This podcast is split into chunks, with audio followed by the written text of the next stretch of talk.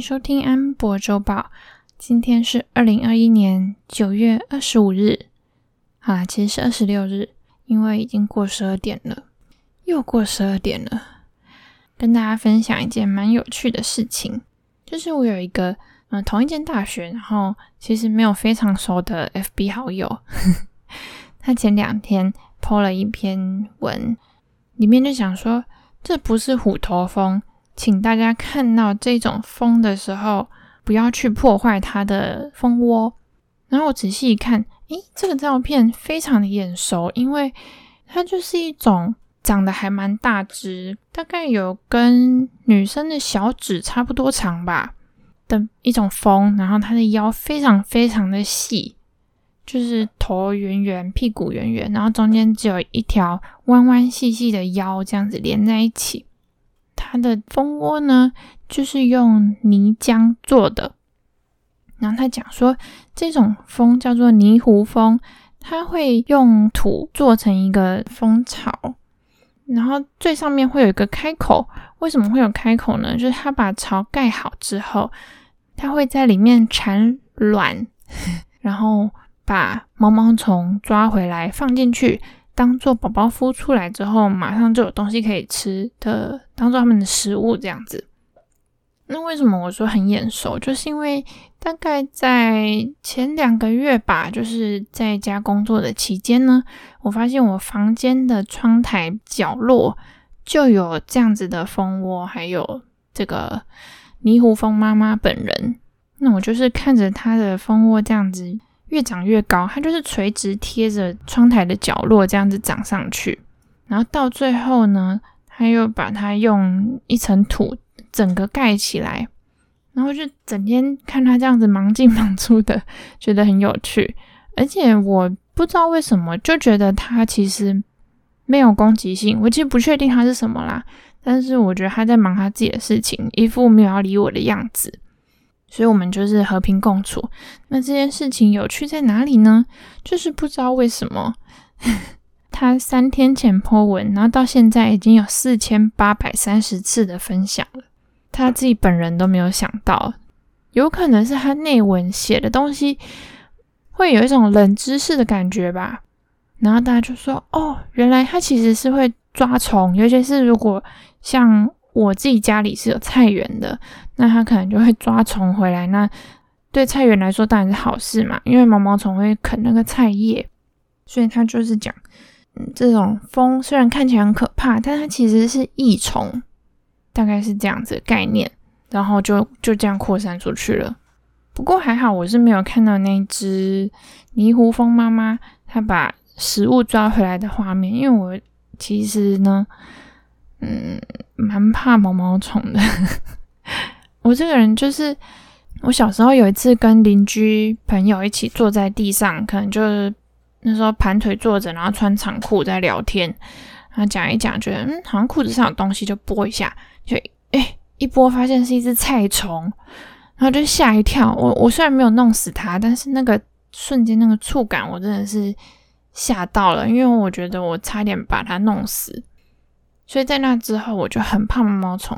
然后因为我乡下长大的关系吧，所以嗯，其他像蟑螂啊、蜘蛛、老鼠、青蛙，我我是完全不会怕。因为像蟑螂对我来说，它就是一种虫，就是一种爬虫，对我来说没有任何的理由去讨厌它。毛毛虫的话，我就是看到的时候，我会下意识的想要躲避，因为觉得。软软鹅鹅的，然后一碰就会破掉，大概是这种感觉。不过我现在有慢慢在克服。哦，以前大概国高中的时候，自然课本上面还会有那种毛毛虫或蚕宝宝的图，我还会用便条纸把它整张图贴起来。现在应该是不需要，但是还是不敢近距离的看他们本人就是了，看图片可能 OK 啦，这样。哦，今天讲好多废话。上礼拜的指数啊，在已经缓跌了大概两个礼拜之后，礼拜一又下杀一波，那次真的是蛮痛的。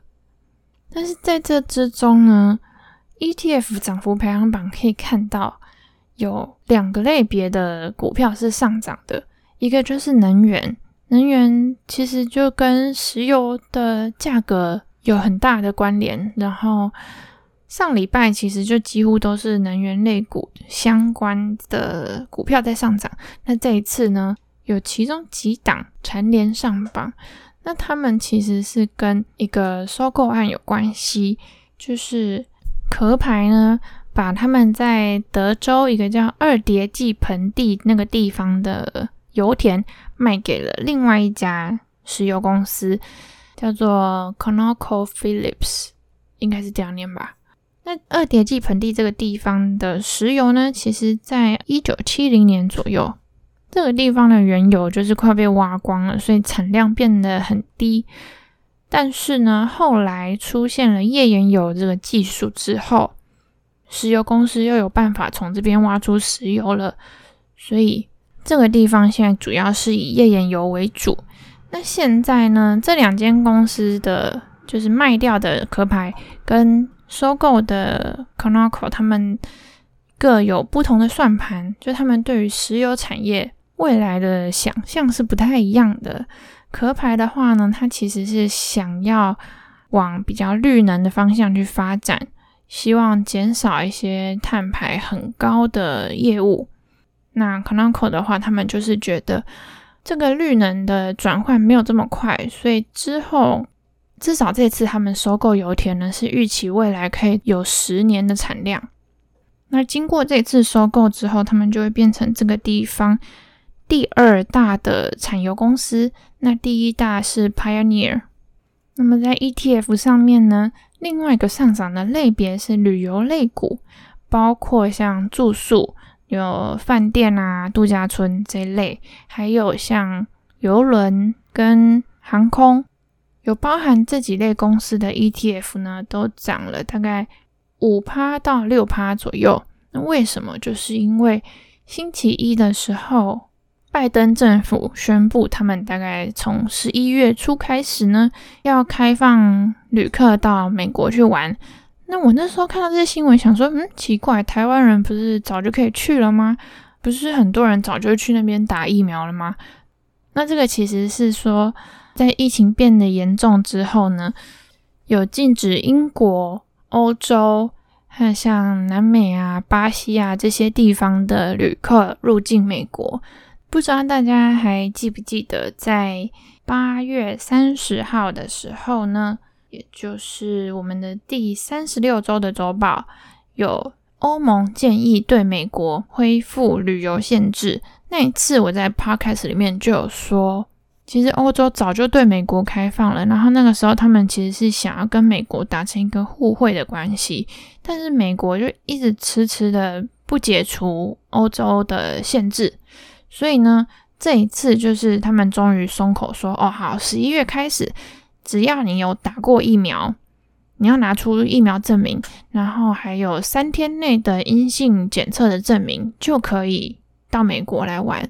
那虽然说这已经错过夏天的旅游旺季了，不过呢，年底还有那个圣诞节的旅游旺季这样子。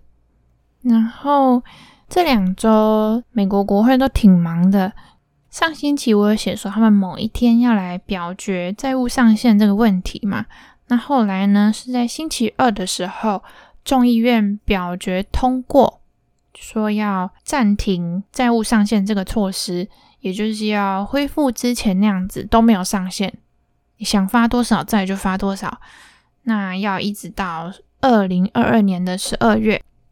这一件事情当然众议院表决完之后呢，就要到。参议院去，那就是下周的某一天。那九月三十号是这个 fiscal year 的最后一天嘛，所以理想状况是在这之前决定。但是呢，参议院的共和党方面似乎是没有要配合的意思，所以如果这件事情没办法搞定的话，就是拖到下一个财年。那因为之后还要有基建案嘛。还有包括那个社会福利的预算案，所以说终究是要有资金来源的，只是就是早晚通过的问题。但是在这个市场不确定性比较高的阶段呢，我个人是会比较保守一点啦。而且在这个债务上限的限制拿掉之后，嗯，如果说现在财政部又要再发更多的债，那会不会影响到资金的流动的方向？这个也是之后要再关注的。然后现在基金案也是预计在二十七号的时候要来表决，但是现在也是一个还没有共识的状态，所以我们就继续看下去吧。那政策方面还有一件比较重要的事情，就是上礼拜。联准会的 FOMC 会议呢，有透露说他们要准备来规划缩减购债这件事情。那就是说，下一次开会是十一月二号、三号嘛。那如果九月、十月的就业状况也是持续在好转的话，很有可能十一月他们就要开始宣布他们缩减购债的计划。然后这一次的。会议呢，也稍微降低了美国全年 GDP 的预测。上一次原本是预期七 percent 嘛，那这一次是降低成五点九 percent。失业率的部分，也就是嗯、联准会一直很关注的一个缩减购债与否的指标，跟升息与否的指标，就是失业率。那原本他们是预期今年年底的时候会到四点五，那这一次会议就提高变成，嗯、可能会是四点八。那明年年底的时候，大约会在三点八 percent。那三点八 percent 其实就已经低于联准会认为就业最大化的那个失业率的水准，也就是四 percent 的部分。那就是说明年的某一个时间点。到达失业率四 percent 的时候呢，他们可能就会开始考虑升息了，或者给出一些升息条件的指标，大概是这样。所以下一次的会议一样是蛮重要的。然后很有趣的就是，当天呢刚好凌晨两点的时候，我还没有睡觉，所以我就有看到会议一发表的时候，那个指数就直接上涨，而且。是连喷好几根那种，我就想说，嗯，果然市场最怕的就是不确定性，反而大家都有共识说，哦，接下来会怎样怎样，然后他这件事情成真了，反而就会有一种松一口气的氛围。那我自己是比较保守一点，就是像好几天都下跌的时候，我就不敢接，就是要等到它可能已经反弹了一两天之后。再依照我自己想要的比例去补回那个部位，那我觉得少赚一点没关系。但是你如果补了之后，它又继续往下走，而且搞不好又连续跌个好几天，那真的是心情会很不爽。那就祝大家困霸探底，就这样啦，拜拜。